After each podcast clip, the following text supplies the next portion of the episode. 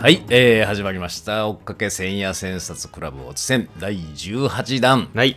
縦横無尽の千夜坊主吉村と。なんとか食らいついている千冊構造の穂積です。えー、とうとうやりましたね。吉村さん念願の登場じゃないですか。いや念願ですよ。僕一遍登場したのにあの消されましたから。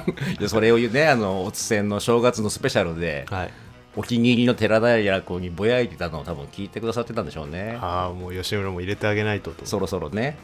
いや、ありがたいなと。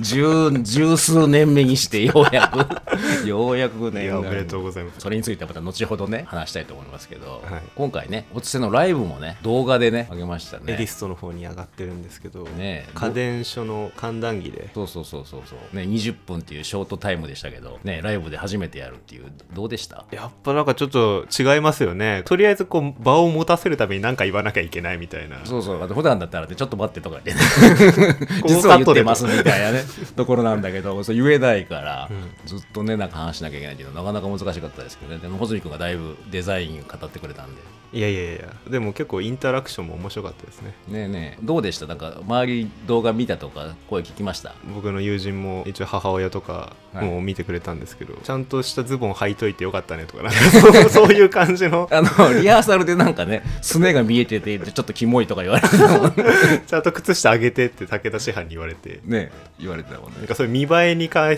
するツッコミはいただいたんですけど特に中身は何もなかったです。中身はなかった。僕もねあの家であの妻が見てましてね。あの妻がね僕の眼鏡変えた方がいいとかね。あとなんかなんか顔がにやけてると。もうなんか喋る前から顔がにやけてるんだよって言われて。やっぱこう側についての。いそうそうそう。なんか顔出さない方がいいよって言われちゃいました。ラジオの方がいいんですね。やそうですよ。はい。表沙汰になるのはやめておきましょうしちょばらく。っと顔はお見せできませんと。いうことでまたね、えーそういう機会もあるかもしれませんけどはい。その時はもう顔も隠して覆面で。覆面でやりたいなと思います。はい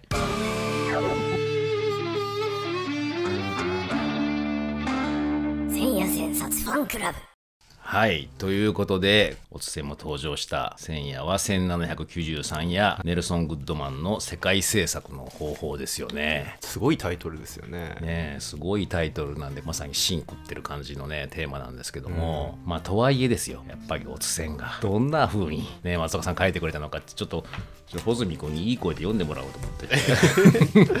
せっかくなんで読ませていただけますかはい、お願いします。最近「夕刊エディスト」で「追っかけ千夜千冊」というラジオ番組が始まっている。練習工学研究所の吉村健二君と穂積春明君が掛け合いでアップロードされたばかりの千夜千冊をその都度追っかけるというものでおつせんの名で一挙に人気が出ているのだがこれが千夜を書いている当人僕のことが聞いても大変面白くためになる。ダメになるんですよ。凛とこと吉村君の縦横無尽に穂積が食らいついているのが面白いのだ今夜の世界制作の方法がどんなおつせんになるのかわからないが実は冒頭からおつせんに向けて綴り始めていたような気もするのである。78歳になった夜に書いたせいもあるけれどおつせんの絶妙な掛け合いについつい歌合わせをしているような気分になったのかもしれない。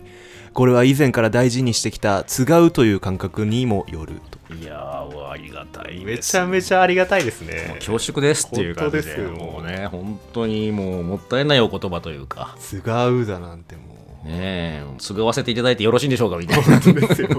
まあ本当にでも千夜のねバージョンというか、ん。まあ、そういうつもりではやってますもんね。そうですよね、ん。千夜の中でもバージョンにはいくつかあるっていうのうちの中で一つ目が説明とか解釈っていう風に出てるじゃないですか、うん。まあおつぜんもそういう気持ちではやろうかなというそうですね。まあでもこの世界制作の方法っていうね冒頭に松岡さんのねあのこう最近のご体調の話から始まりつつまあでもこの世界制作っていうこれは何だっていうことですよね。でこれねグッドマンがはい。我々はバージョンを制作する制作することによって世界を制作すると、こう言ってるんですよね。けどこのバージョンという言葉がねここではラテン語で転換ですか、はいはい。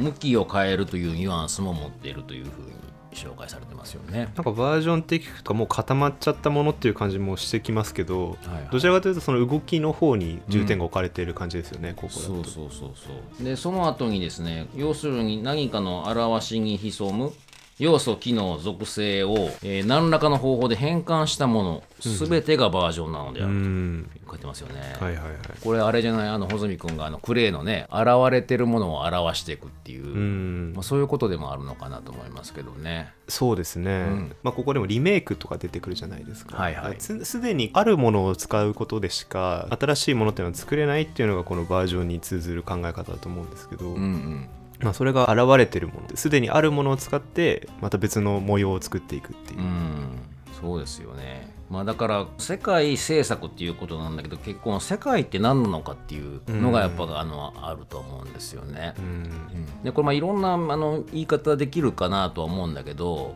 僕はねこっちでも何回か言ったかなと思うんですけど、まあ、世界にはルールとロールとツールがあるんだと。うん。でまあそれっていうのを僕らは、まあ、こういうもんだっていうふうに普通に受けてる。ん。だけどその世界っていうのは一つじゃないと。うん。同時にたくさんあると。はいはいいうのはもうずっと最近とかはこう話していることではあるんですよね。そうですよね、うん、多分それ大事になってくるのが世界っていうのにはルールとロールとツールがあるっていうのを今吉村さんおっしゃっていただきましたけど、んなんか逆にルールとロールとツールがあるというふうに見なせるものは全部世界っていうふうに見た方がいいっていうことだと思うんですよね。そうですね逆もそれは言えると思いますよね。でそれからまああの穂積君も言ってたけど世界っていうのがそんなに大きいもんじゃないっていうふうに見た方がいいってことですよね。これあの大沢さんがね師範のね勉強会師範いずいずこに来てくれた時に、んまあ、皆さん文明を立ち上げるつもりでやらなきゃいけませんよっていう言われた時があって、まあ、文明って言うと初め僕びっくりしたんだけど、はいはい。でもそれぐらい文明っていうのは別にその大きいもんじゃないということだと僕は思うんですよね。まあ、だから世界も同じようにそういう大きいもんだというふうに見ない方がいいと。うん。僕たちが一番問題なのは世界が1個しかないって思っちゃうところなんだよ、ザ・ワールドになっちゃってるってそうそうそう。つまり僕たちが暮らしてるこの資本主義社会みたいなものが唯一の世界みたいに見えちゃうでしょ。うんそうするとしんどくなるんですね。そうですね、うん。まあ、つまりそこの世界に適合できなければ堕落者という社会不適合者扱いになり、うん。自己の前で評価っていうのが非常に下がるわけですよね、まあ、うつ病とかってもうほぼそれが原因なんじゃないかと僕は思いますけどね。社会っていう枠組みから、まあ、漏れてるというか、うん。別の世界で本当は生き生きていける人なのにその世界しかないと思っちゃってると苦しんでしまうということです、うん。それはだからつまり例えば利益を最大化するであるとか、合理的であるとか、まあ、そういうものがルールになってるわけでしょ。でロールはもちろんねいろんなこう当然職業があったりとか、ツールはこういうスマホとかパソコンっていうデバイス使ってたりとかっていう、まあ、そういう世界じゃないですか、はいはいまあ、だけどもよく考えたら僕らは例えば鬼ごっこをするそれは鬼ごっこの世界がすでにあるわけですよね、うん鬼がいて逃げる人がいて例えばタッチをしたら鬼が変わるというルールがある、うんツールはなんか広場だったりするわけですよね。でそういう意味でそこで鬼ごっこの世界なわけですよ。それはもう逆に資本主義世界のルールは通用しないわけです、その世界ではね。あの金払ってもあの鬼にならないことはできないわけですからね。だからそういう意味じゃ、医師専修学校なんかも医師っていう世界を持ってる。いくつも僕たちは世界は同時に持てるし、同時に生きてるし、なおかつ同時に編集できるし、だからそういう意味じゃ、こう一個の世界で何とかしなきゃいけないっていうふうに思いすぎない方がいい。これが世界政策の方法の奥に込められてることかなというふうには僕は思ってますけどね。そうですね、あのもう23年前ですけど、んこうたくさんの世界っていうことを初めて吉村さんに言っていただいた時に訳が分からなかったんですよはい。こんなことはないだろ何何言ってんだこの人は。世界は1個だろうとかなんか思ってたんですけど、でそれでなんでそう思っちゃったかっていうと、うん。結局数学とか物理とかその科学的なものにうん。なんか信頼を置きすぎていたというか。あだって数学で記述できるものとか物理で物理学者が考えてることが世界なんでしょっていうふうに思ってちゃったんです。なるほど。そういうし真実的な世界がうん。あるんだっていうふうに見てたってことよね。もう真実はいつも一つだというふうにこう思っちゃってたんですけど、うんうん。でも、まあ、これは僕は理を経てですけど、うんもう科学だって一つの見方であるというか、うん。言ってしまえば相対論と量子論って全然世界観違うわけだし、うん古典物理なんてそれともまた違う世界観なわけだし数学と物理学って実はそんなに仲良くなかったりもするわけで僕がこう偉大で絶対だと思っていた理系的な世界観というものですらも多様に分かれてるってことをを知れたんですよね。うん。うん。そこでなんかこう全ての緊張がほぐれたというかなるほど。あ鬼ごっこも世界でいいんだっていうふうに思えたというか、松岡さんがなんかこう宇宙論をやった方がいいって言われてたもんなんかそういうのもあったのかもしれないね。そうかもしれないです。ねねえ。この現状の世界政策の方法を見るとねまさに今穂積君が言ってくれたようなことを言ってんですよ。この世界政策の方法と、まあ、その敵対するものの代表格は独占的唯物論者ないし物理主義者だと、うん。物理学こそ卓越した全てを包含する体験だというんだと、うん。まあつまり一世界論というか、そういう感じになっちゃうんだよね、それで全部言えるだろうみたいな。でもこれが完全かつ唯一の還元可能性を要求すれば必ず他のほとんどのバージョンを捨てなきゃいけないと、うんまあ、だから今こういう状態になっちゃってるんだなと思うんですよね現実の社会が。ああそうですよ、バージョン作れないんだよね1個しかないと思っちゃうとね、うん、これが正解だっていうふうに見なされちゃってますよね。そうですよね。冒頭のねところにあのカッシーラーのことを引いていて、はい。じゃあ予見とは見かけに過ぎないことって書いてるんだよ。ほこれもすごくあのいいなと思いました。つまり今僕らが与えられた世界っていうのは予見に過ぎないんだよとその予見から編集は始まるわけだから、、はい。くらでもいけんだと。う好きなように読み替えていいんだと。そうそうそう。で実際今の現実今の資本主義社会ですらですよ。これって前の歴史的世界のバージョンでしょ？そうですよね。ね。えなんかを使ったわけじゃん前にあった要素機能属性を。うん。それを編集して今今風に仕立てる仕立て上げてるわけですうよね、ん。だからこれがもうデフォルト主義なんじゃないんだよっていうのに早く気づいた方がいいっていう。か世界は編集可能であるっていうことを,、うん。もうちょっとみんな分かった方がいいというかそうですね。こからじゃないと始まらないということで、うん、ちょっと読むとね千夜千冊世界を制作するとはビジョンとそれに絡まるバージョンの群れに新たに参画しその異様なほどの多元性の中に分け入ることなのである、寄せ手を増やしてこと寄せに加わっていくことなのだって言ってるんですよ、まあ、これですよねこの寄せ手とそしてこと寄せ。はいはいはい寄せてっていうとつまりプロジェクトプロダクトプロポーズ。まあなんか前にどんどん出していかなきゃいけないんだよね、うん。寄せてっていう。でこと寄せするのはやっぱりそこに参画する乗っかかる使う加担する、うん。まあ、それがこう世界になっていくわけですよね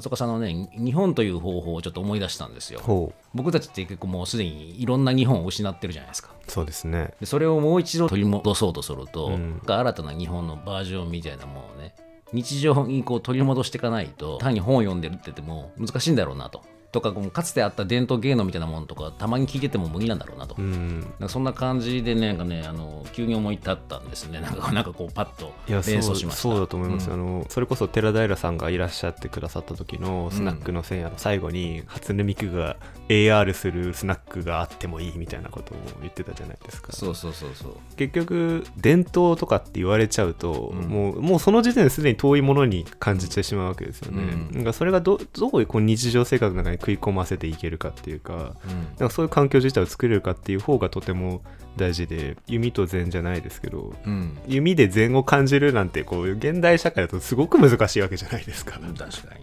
それそれを当てるってねそれが打つっていうのっていう感じれるっていうのはなかなか現実世界で難しいかもしれないよね、うんこれをやるならどうやってこう Mac でそれを感じるかとか、うんドライブしながらそれを感じるかとかっていうそそっちの方にどうやって組み込んでいけるかっていうことだと思うんですよね。そうだよね。うんうん。だから僕もね、か日本っていう方法っていうのをあのやるときには、今の西洋風な住居の中にね、自分で床の間作った方がいいと思ったんですよ。うん新たな床の間。はいはい掛け軸かけろと。確かに吉村さんのズームするとめちゃめちゃ後ろに掛け軸とかなんかかかってますもんね。まあ、あの自分でなんかちまちまと世界制作してます。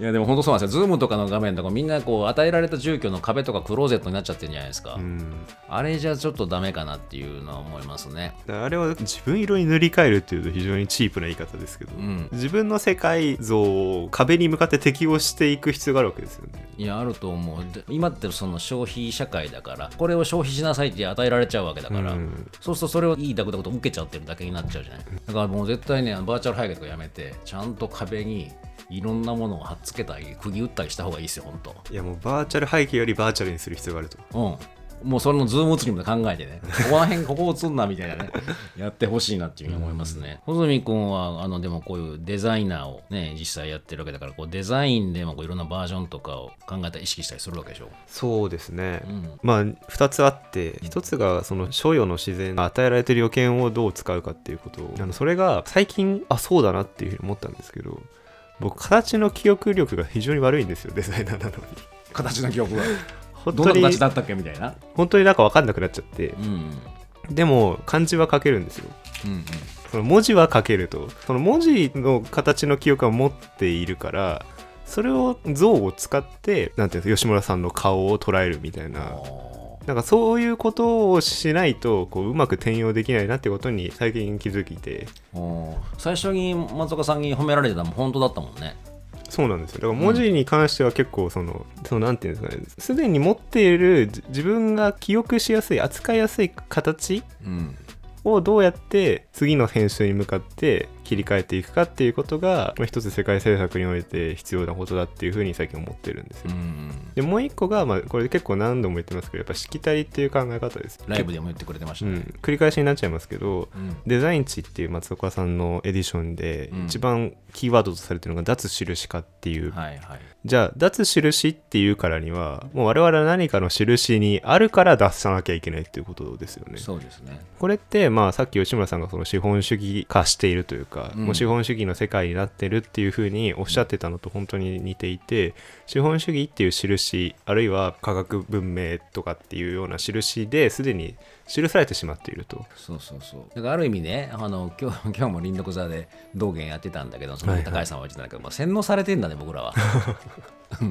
でそれ取っ払わないとダメなんだよ本当は、うん。でもそれだと印だよね。そうですね、最近すごいなと思ってるソットサスは日常生活の中に全く違う印を持ち込んでスタイルごと提案しようとしたんですよデザインで。いやそうならないとダメですよね、うん。実際デザインとかっていうのも,、世界制作ももちろんそうならないとダメで、うん。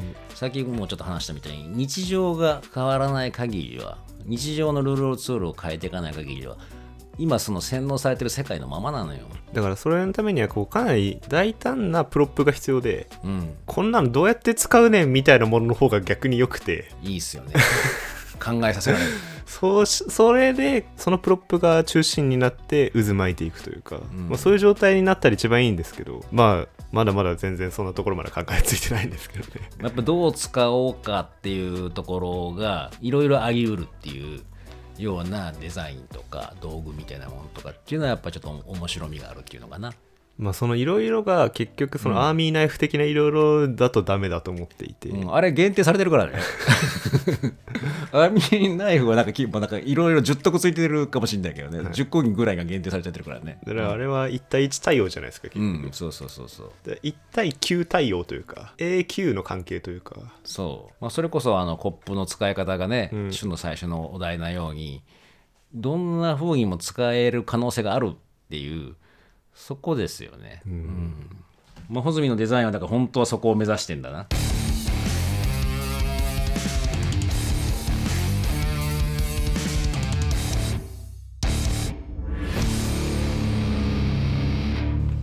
じゃあ今回もお便り読まさせ読ませていただきます、えーラジオネームヤンキー修行中あなんか修行中の人増えてきましたね。修行みんな修行してますヤンキー修行するんですか？えー知性の転覆のおつ線興味深く聞かせていただきました。この線やリンクされていた鶴屋南北の東海道四谷階段に大体歌舞伎は原型なき世界などないと言ってよい。全ては歴史や人情の鋳型からバリアントなのであるとありました。あなんかちょうど重なりますね、今回の線やとね。うんいや本当ですよ。ヤンキーや寅さん的な人情者に憧れているものとしては反知性と思われているヤンキーのバリアントを目指したいと思いました。うーん穂積さんが反発に対してエネルギーを使うことをしてこなかった。そして勉強とは何かということをお話しくださいました。私は就職で上京するまで実家暮らしで家出マニアでした。ヤンキーとか暴走族に憧れたのはアンチ権力というより別のどこかに行きたかったからかもしれません。吉村さん、穂積さんは何か強烈に反発したことはありますか？また子供の頃家出をしたことはありますか？少年の憂鬱ですね。でも少年の憂鬱ね、エジションも、あれも別のこと別に行きたいってことばっか書いてあるやつなんでね。いや、どう、どう？家出したことあんの？家出したことありますよ、一回。あ、そはい。う。んなんで、なんで？いや、なんかもう詳しい理由はもう覚えてないんですけど、うんなんですかね、あの、明太子のご飯が食べたかったのに食べれなかったみたいな理由で出たような気がするんですよ。なんかわがままな坊ちゃんみたいなそんな理由で。いや、なんかもうちょっといろいろとひっちゃかめちゃかになったあったような気がするんですけど、最後のトリガーはそれだったという。なるほど。それでなんか田んぼのところでうずくまってました。4時間ぐらい。4時間ぐらいね 4, 4時間の家出だったわねあの僕はね僕もだあれ小学校1年ぐらいかな僕もあの家出をしたことありましたけどね。それもすごくつまらない理由であの親に髪の毛を洗ってもらったんだけどその洗い方がすごく乱暴だったっていう。いやわがままな坊ちゃんはどっちですか？あ 確かに。俺の方がね 坊ちゃんっぽいかもしれないね。なんかあの裸のまま逃げ出したっていう。え？んスポンポンですか？スポポンだったと思いますよ。すごいですね。はい夏だったんでしょうね、それあんま関係ないと思いますけどね。はい、あでもねおばあちゃん家がねちょちょっとあの歩いて10分ぐらいのとこだったんですよ。うーん。だからそこに向かって家でしょあおばあちゃんちおばあちゃん家行こうなるほどなるほどと、はい。いやでもこのお便りの「歌舞伎は原型なき世界などないと言ってよい」っていうのはう、ん。まさにこうリメイクってことですよね。そうですよね。もともとね事件なんかも扱ってる歌舞伎なんかはねそれをこういろんなバージョンにしてるわけですもんね、うんまあ、今回新しく出たね千夜千冊エディションの日本的文芸術ですか？はい。あれにもねあの入ってますよね、うんあの発見伝とかもねうん入ってたと思いますけど、いろいろあの「右月物語」とかね。あれもこう全部こうバージョンのことが書いてますよ。だからあの日本的文芸術にも。あ、のー。ぜひなんか読んでいただくといいんじゃないですかね、もう一個なんか反反発でしたっけ？なんかに強烈に反発したことありますかって。いやー今も反発してます。え そうなんですか。何に反発してるんですか？えいやいやいやなんかあのー反発っていうのじゃないのかな？なんかこう適合できてないんですね、うん。それこそ世界的なもんとか社会的なもんっていうか、そうなんですか。えーできてないと思います。適合しようとする気はあるんですか？いやなんかね多分ね僕何回か試みたと思いますよ、えー。でも試みてもううまくいかないんだな 残念ながら。だからね多分ね職を転々としちゃったんですね。うん。一応努力はしてみたんですそうなんです。全く無理でした。僕はこう、まあ、新卒で変更権入ってるんで、うん。もう直属の上司は最初から今までずっと吉村さんなわけですよね。ああそうだね。だからこんな人の直属の部下で僕は大丈夫なのかってなんか何度も思ったことありますけど。やっぱり反発してたわけじゃないよね。会社で別に反発はしてないよね。いやだって自分でこう社会俺は社会不適合じゃないやって言ってる人のもとで俺は働いてて大丈夫なのかっていうふうに思ったことはありますけどね。大丈夫です、まあ世界は一つじゃないんで大丈夫でそすの通りです。はい。えーね。ヤンキー修行中さんに参考になったかな？かどうか分かりませんけど世界は一つじゃないんで大丈夫です。新たなヤンキー像を目指してください。はい。はい、えーまた質問お便りお待ちしてますんでどうぞよろしくお願いいたしおます。願いします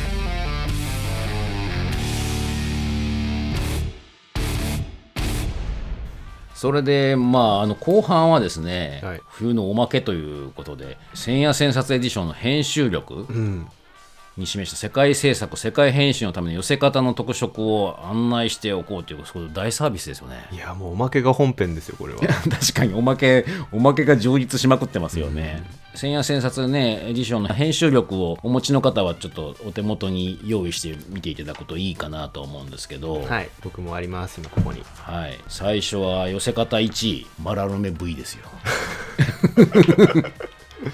これ V っていうのはバージョンってことですよね。バージョンですね、はい、これなんか穂積君はななんかつつけてったの？全部。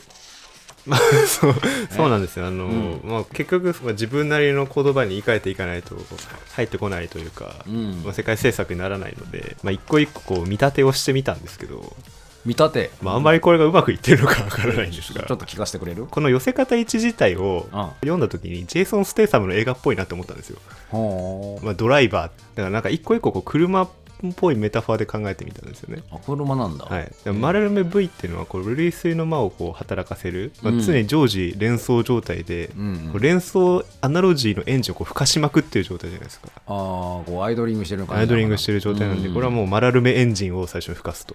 うなるほどでそれでこうビトゲンしたいんですよね、うん。で次が、まあ、世界を説明する言語は全て言い換えでうん。でそれで、まあ、語ると示す両方感じましょうと、そうね。まあ、ビトゲンしたいのはあの言語の限界が世界の限界であるとか、うん。まあ、世界は成立している事柄の相対であるとかっていうのを言っていて、つつまりこう自分が今言葉のどういう状態にあるのかっていうことを把握しておく必要があるということだと思うんですよ。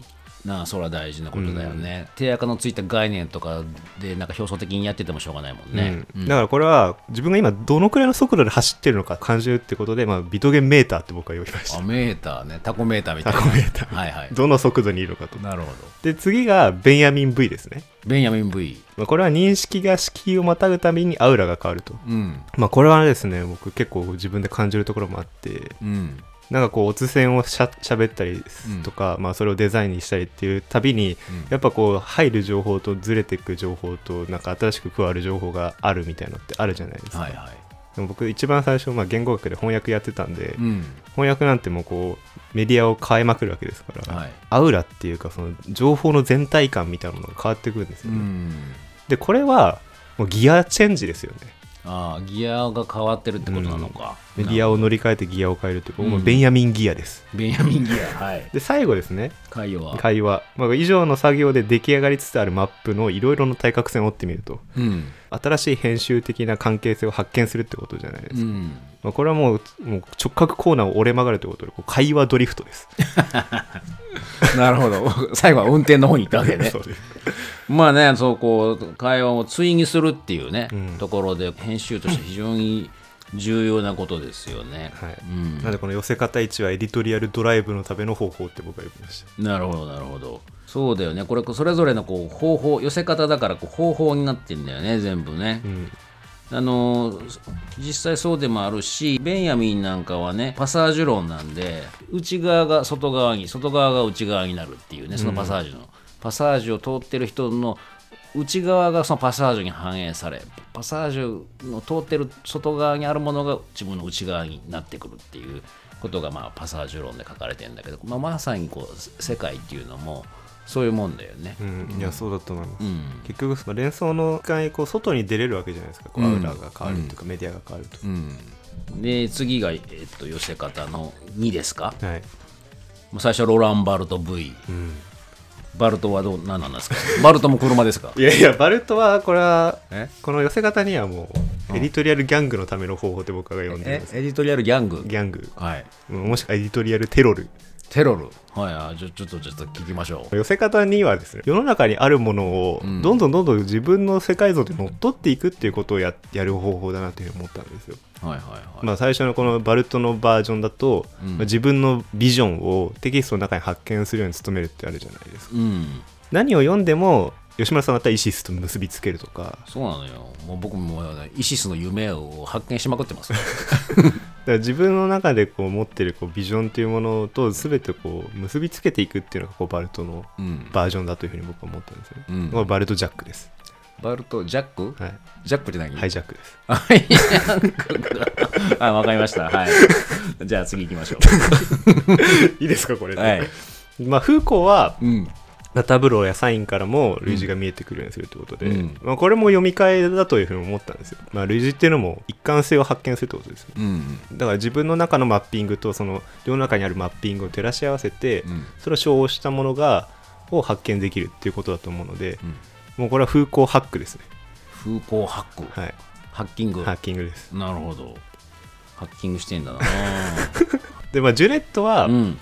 それがこうフィギュアの動向これ風風刺のことですよねそうだね。あやですね。あやですよね、うん。どういう風な編集がそこで走ってるのかっていうのをうん。追っかけるってことだと思うんで、うん。これはジュネットトレースですああ、トレースなの。はいなるほど。なんかギャングじゃないっぽいけど。いやこれはあのあれですあ、お追っかけてるってことか。追っかけてるんですあ、なるほど、なるほど。そっちね。はいはいはいはい。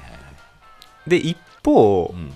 それをやっておく一方で、うんやっぱ隠れ家が必要じゃないですかまあね、ギャングにはね、ギャングにはこれがね、アジとかいりますね。味とかいりますよね、はいだからアガンベンは、うん。その全ての技法の懐としてのスタンツスタンツァっていうものを用意するんだっていうふうにありますよね、小部屋だもんね、スタンツ小部屋なんていうんですかね、まあ、れ練習場というか、うんその自分でこの方法を使え常に使えるようにする空間というか、うん。そういう状況をうん。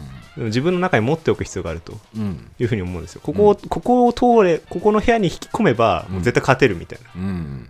だからこうジョルジュのアジトが必要ななるほど。でそして、最後はジジェク。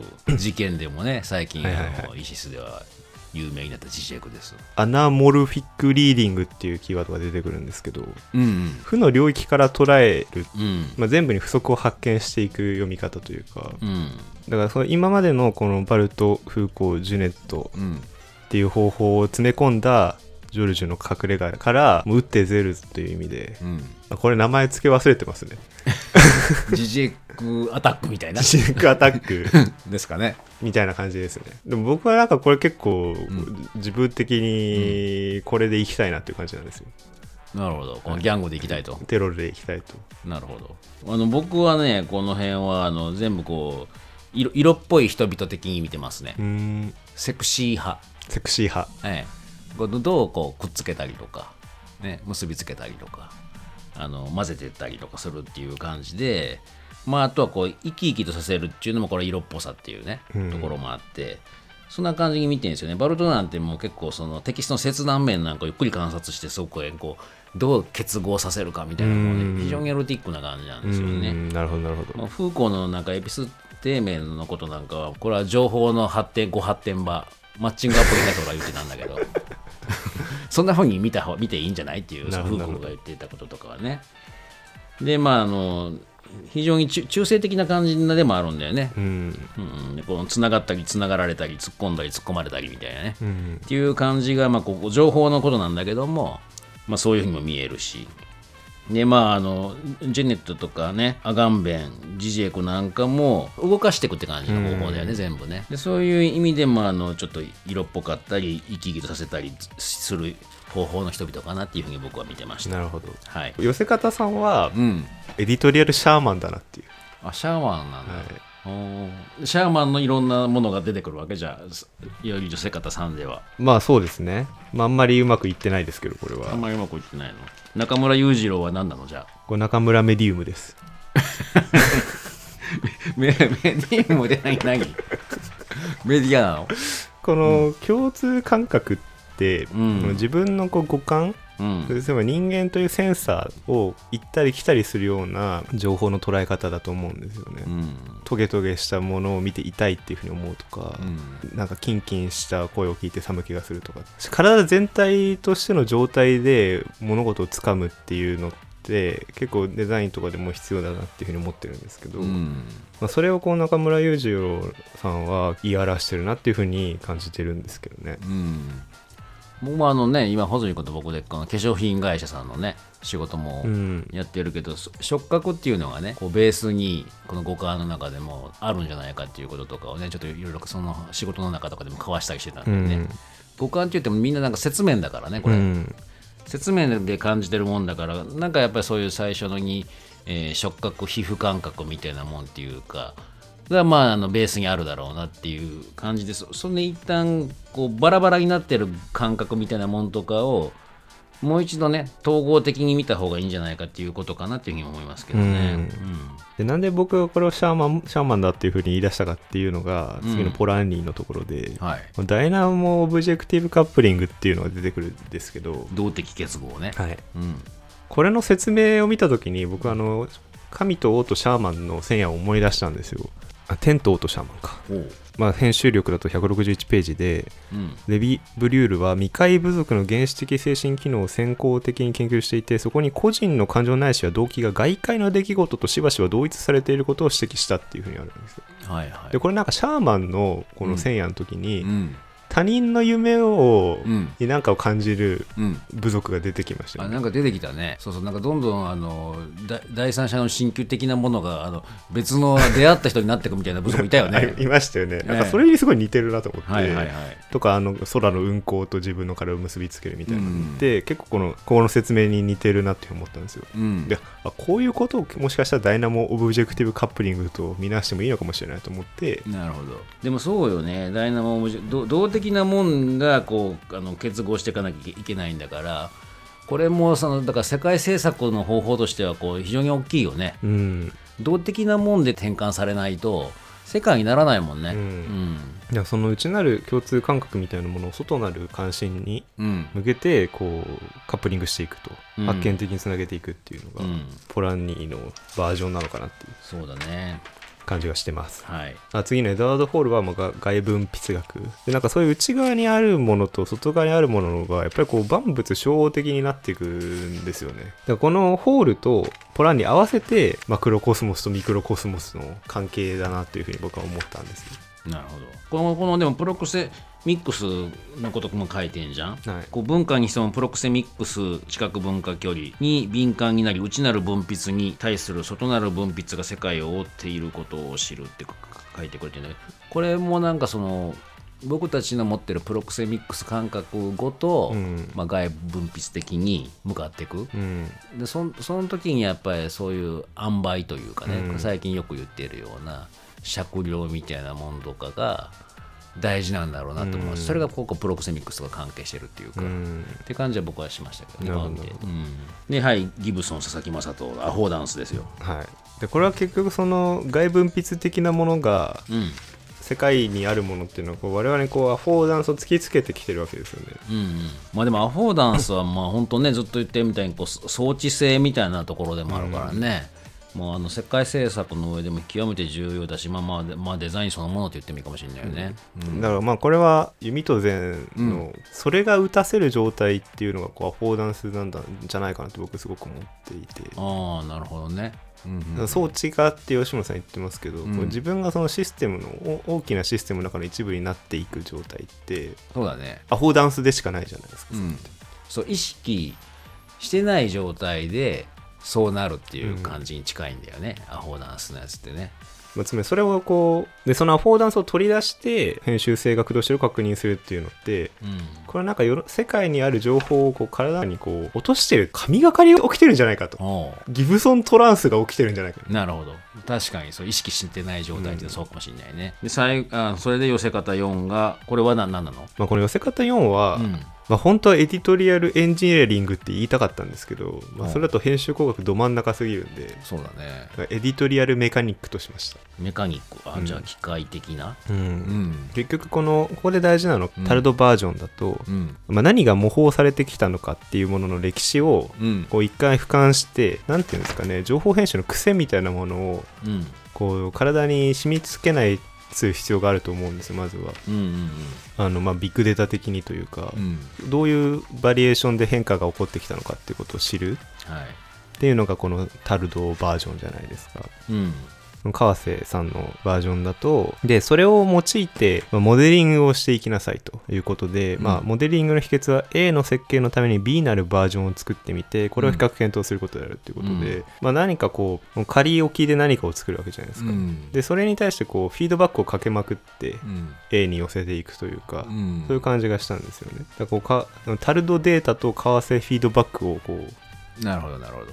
まああのう順繰りしていくっていう川瀬さんのね、こうあのままマネるかな。これ、これは、ね、リバースエンジニアリングするかにかかってるっていうのも書いてるもんね。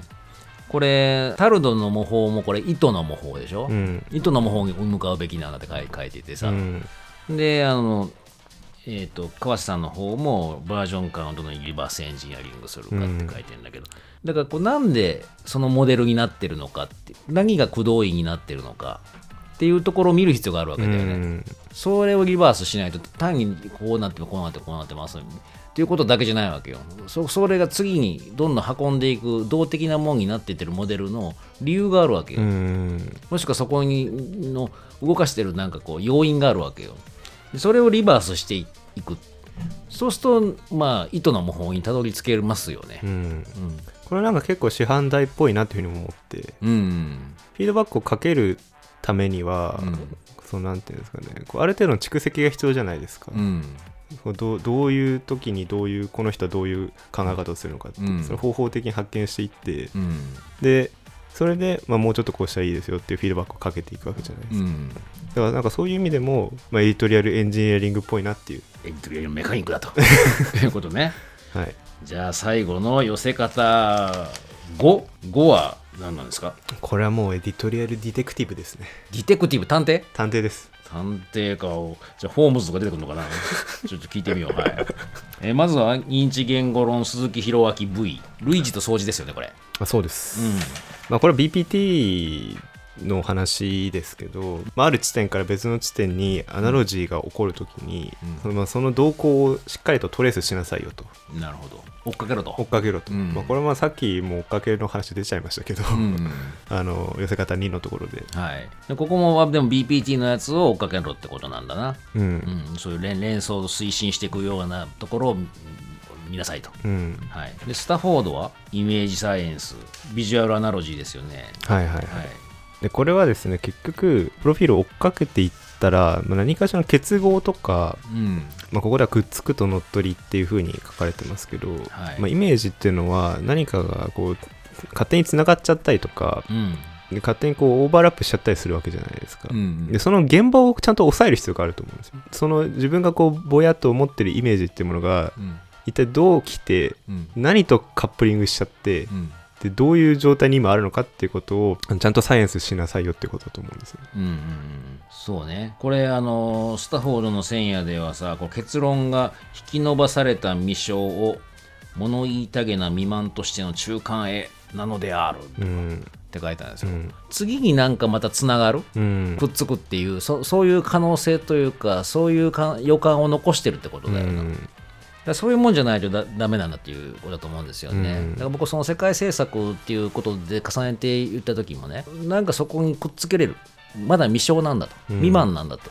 いう状態っていうのがやっぱりいいんですよね、うん。ここに加われる。自分もなんかつつけられる。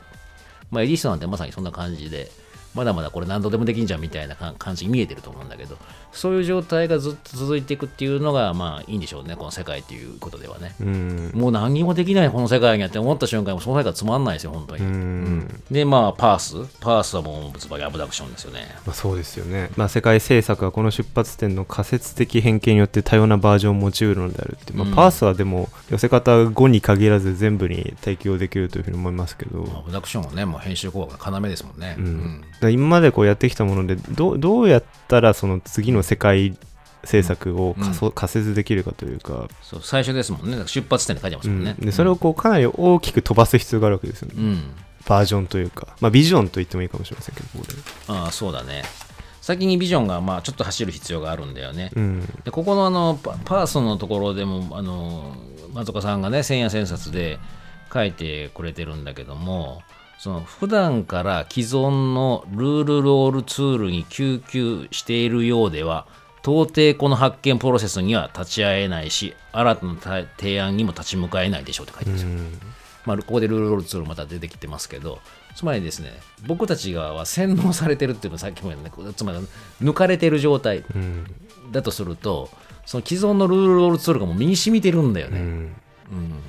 だこれを外せないとそこからしか考えられなくなっちゃう、はいはい。でそれがすごく大事なんですよね。だからこの世界政策の方法がの本が大事だっていうのはそこを外していいんだっていうそこに戻れるからなんだ許しをこう。そう世界はいくつでも いけるっていうそそこにまずねそれはつまりルールロールツールを外せるってことだから、うん。まあ、脱印できるって言ってもいいのかもしれないけどね。だからまあここはとてもその出発点っていうのはまさに納得できますよね。っていう感じで読み替えてみました、はいいや穂積君の読み替えいかがだったでしょうか？いやでもですね、まあ、この良し悪しはさておいて、はい。結局こう自分の言葉で再モデリング化していこうというふうに思い立つとうん。まあいろいろまあ別の読み方ができてきますよね。まあところどころ無理があるところもあったんですけど。まあ、穂積君がねあの松岡さんの寄せ方をバージョン読みしてくれたということですね。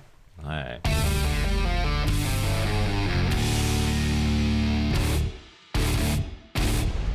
なんか結局この、まあ、世界政策でさっき吉村さんが、そのタガを外すみたいなうん。ことを言ってくださったじゃないですか。うん。何かゆるゆる緩めるというか、はい。世界はたくさんあるって、うん。でいいんだっていう。うん。でもそれって結構こう裏を返すと不安なことでもありますよね。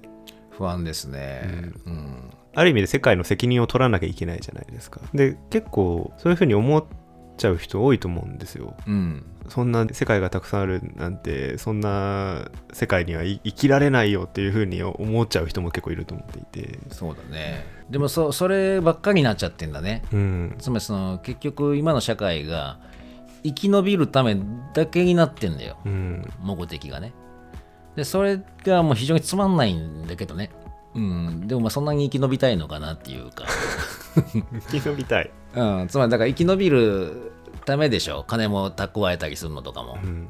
ね。なんか健康とかもすごく気にしたりとかするのも、えーなんかこうみんなとからはぐれないようにするのも。うん。で適合ししてたら生き延びれるやすくなるじゃない。っていうことだけをやってんじゃないの。だからこう違う世界があっていいじゃんっていうのって不安になっちゃう。今の人たちってすぐねあのなんか宗教ですかとかね、ん。なんかおかしいんじゃないっていうふうになんかなんかハマっちゃってますねみたいなこととかはすぐ言いたがるでしょ。そうですね。でそれってあのこう本当は羨ましいし怖いんだよ。うん、別の世界があることが。あることが、うん、自分がそこから抜けれないから、うん、ということだと思うんだよね。でもそれはでもあの全然大丈夫です、うん、何の心配もないね、うん。と思う。生きるだけだったらいくらでも生きていける、うん。まあ、グッドマンの著作の方で世界のがたくさんあるってことを狂気じみた世界の増殖っていうふうに、まあ、グッドマン言ってるところがあって今やこのような狂気じみた世界の増殖から全て手を引いて正気に立ち戻るべきではないだろうか。全てのバージョンを同一の中性的な世界のバージョンとみなすべきではないだろうか。しかしこのようにして取り戻された世界は種も順序も運動も精神もパターンもない世界。そのために戦う価値のない世界なのであるって言ってるんですよね。うん。この闘争精神すごいいいなと思って。うん。まあ、本当その通りだと思いますよ俺も線引いてたわ。だなんか自分でこの世界で生きたいっていう世界で生けるのかというか、まあ、資本主義のために死ねるかって言うと死ねないじゃないですか。そうなのよ、うん、その世界のね気に入ったっていうことで言うとね、まあ、思い出すのはやっぱモリス・バーマーのデカルトからベートソンうん。へですよね、あそこでアンシャンテっていう言葉が出てすっかり気に入ったっていう。うん、すっかり気に入った世界っていうものっていうのを想定するのをやめちゃってんだよ今全部。うん、それがもうあのダメにしてるよね世界とかを。そうですね、うん。なんかそれを考える時間すらなくなってるというか、なくならさせられてるんだよ、うん。そういうのに抵抗した方がいいんですよ。なくならそうとするやついっぱいいるから、うん。これもやれあれもやれみたいになってくる。